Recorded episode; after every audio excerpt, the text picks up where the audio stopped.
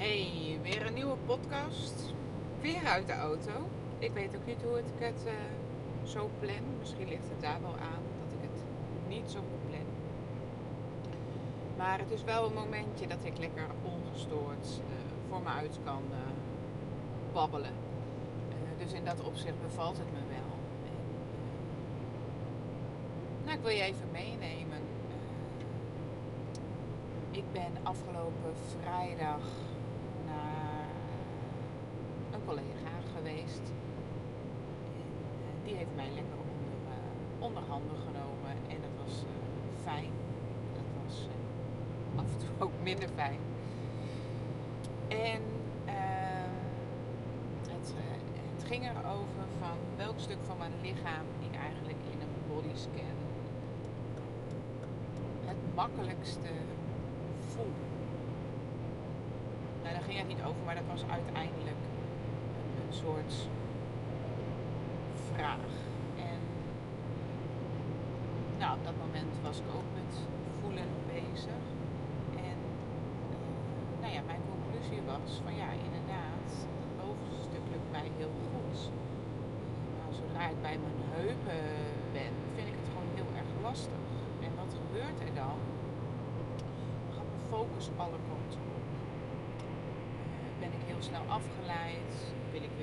Bovenaan beginnen? Wil ik het opgeven? Nou, en het gesprek ging verder. En eh, nou, de behandeling was afgelopen. We, we waren aan het afronden. Ik was mijn schoenen aan weer aan het aandoen.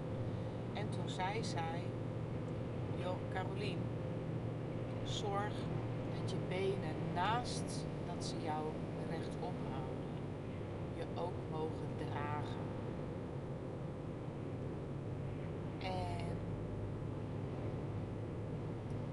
gisteren zat ik op de fiets en toen dacht ik, ja, dragen. Laat ik mij, benen mij genoeg dragen, durf ik erin te leunen? Durf ik überhaupt te leunen? Durf ik mij überhaupt te laten dragen? Of ben ik toch nog te veel bezig met doorlopen, rechtop blijven staan, rug recht houden, dat. En ik wil je meenemen in een stuk eh, ja, wat ik zelf de laatste jaren ontdekt heb, wat ik nu dus ook echt anders doe. En dat gaat over draagkracht en draaglast. Er is een, hele tijd geweest in mijn leven dat ik die twee woorden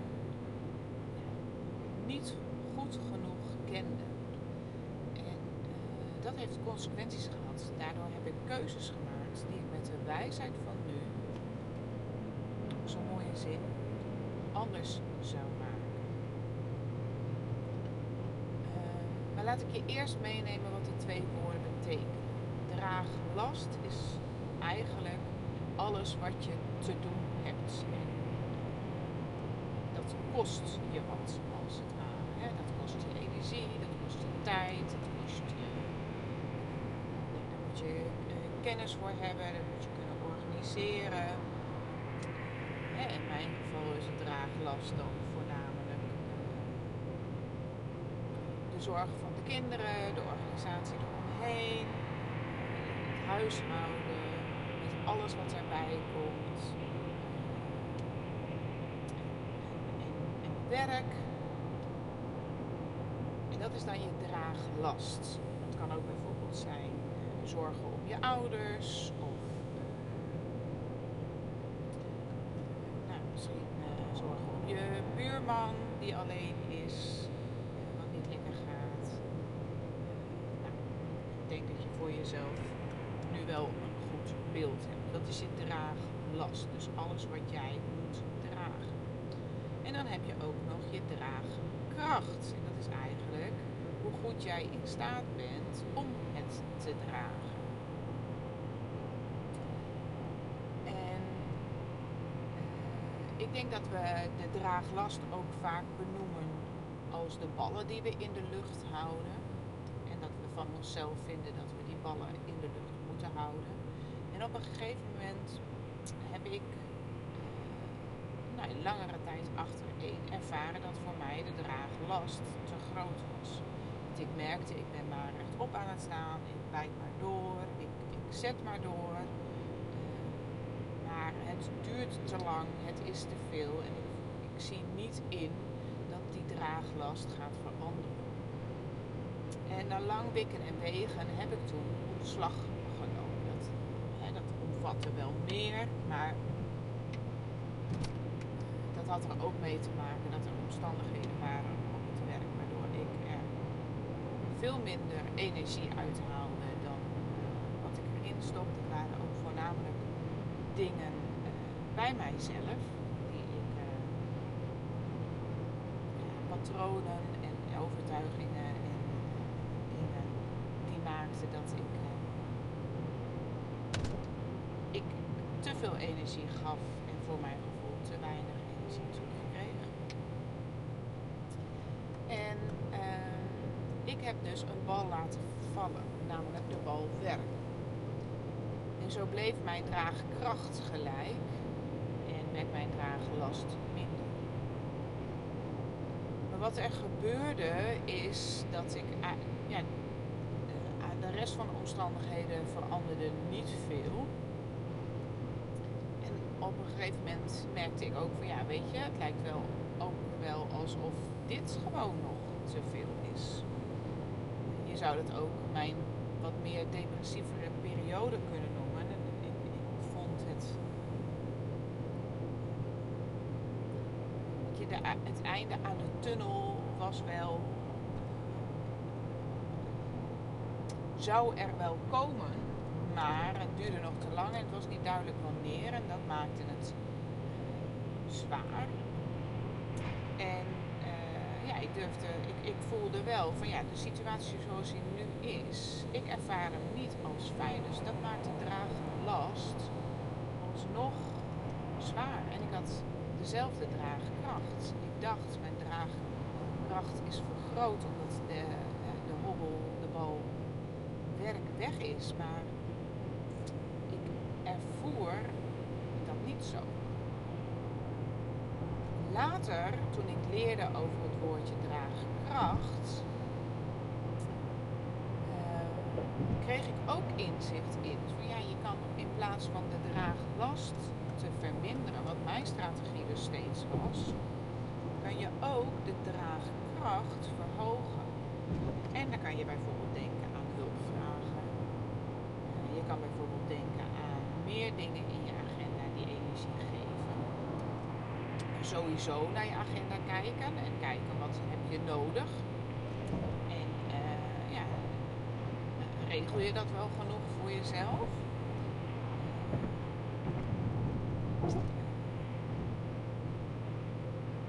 En, en dus zorgen dat je je draagkracht vergroot, waardoor relatief eh, de draaglast dus kleiner lijkt te worden. Terwijl er dus niks aan de draaglast hoeft te veranderen. De draaglast blijft hetzelfde, maar jouw weerbaarheid, jouw uh, energie, jouw, uh, ja, wat jij nodig hebt om die draagkracht te kunnen opbrengen, die heb je vergroot. En niet door harder te gaan werken, dan werken in de zin van uh, nou, die ballen maar hoog houden. Maar werken in de zin van ja, werken aan zorgen voor jezelf. En zorgen voor goede randvoorwaarden. En zorgen voor uh, ja, ja, energie en kracht en power en plezier. En nou misschien ook wel liefde. En ja, dat besef, toen ik dat leerde, toen dacht ik, oh, toen werd ik daar echt ook wel heel daarvan Van ja, inderdaad, ik ben altijd maar gefocust geweest op mijn draaglast verkleinen. Ik was veel te weinig bezig met mijn draagkracht te vergroten. En nou ben ik de afgelopen jaren dus heel erg bezig geweest met het vergroten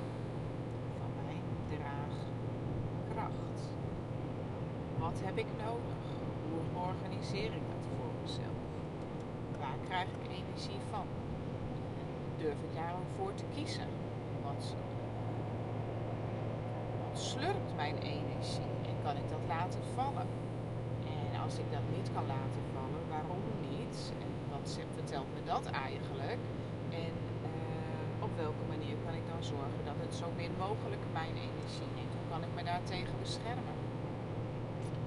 Uh, op, welke manier kan ik uh, mijn agenda anders vullen, zodat de het energielevel gewoon gedurende de dag, wat bij mij gewoon wel een punt van aandacht is, gelijk blijft. Hoe zorg ik ervoor dat mijn weekenden mijn, en energie en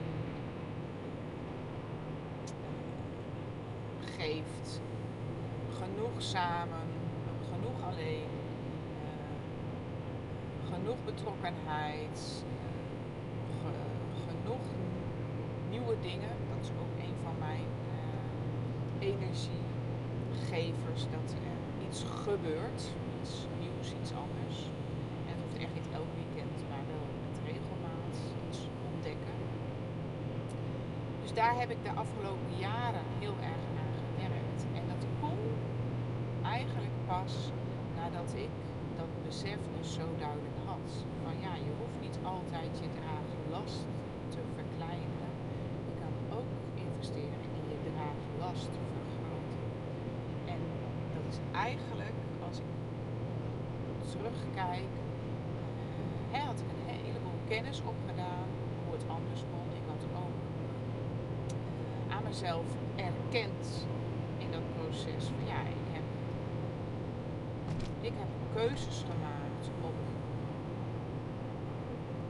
ja, tussen haakjes verkeerde gronden.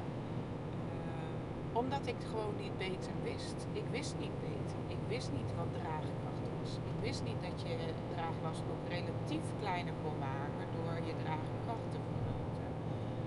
En het verdriet wat er ja, door die keuzes is ontstaan, daar heb ik ook echt de tijd voor genomen. Af en toe denk nog van ja, daar mag nog wel wat tijd voor genomen worden. En dat zal dus ook best nog wel eens een keer de kop opsteken. En dat is oké. Maar het kantelpunt is echt geweest toen ik tegen mezelf zei van ik ga met die achtweekse challenge uh, beginnen. En die achtweekse challenge heb ik mij dus echt heel bewust drie keer in de week, s morgens vroeg, op nummer 1 gezet. En ben ik gewoon gaan ontdekken, gaan experimenteren wat ik nodig heb, wat ik fijn vind en hoe ik mijn lijf uh, meer kan laten ontspannen en meer kan laten groeien en meer kan ja, verstevigen en ondersteunend kan zijn in mijn hele doen en laten in heel mijn zijn. En uh, ja, dat is eigenlijk een soort proces waar ik jou ook heel graag in meeneem. Kan natuurlijk heel mooi één op één als je een uh, traject bij mij doet. Dat kan je zelfstandig doen door een online programma met mij, uh, van mij te volgen. maar ik heb ook een nieuw aanbod en dat is in maart. Begint dat. En dan gaan we vier vrijdagochtenden, via vier vrijdagochtenden gaan we met elkaar aan de slag. Gaan we oefeningen doen, gaan we voelen, dan gaan we ook aan de met ja, dit soort inzichten. En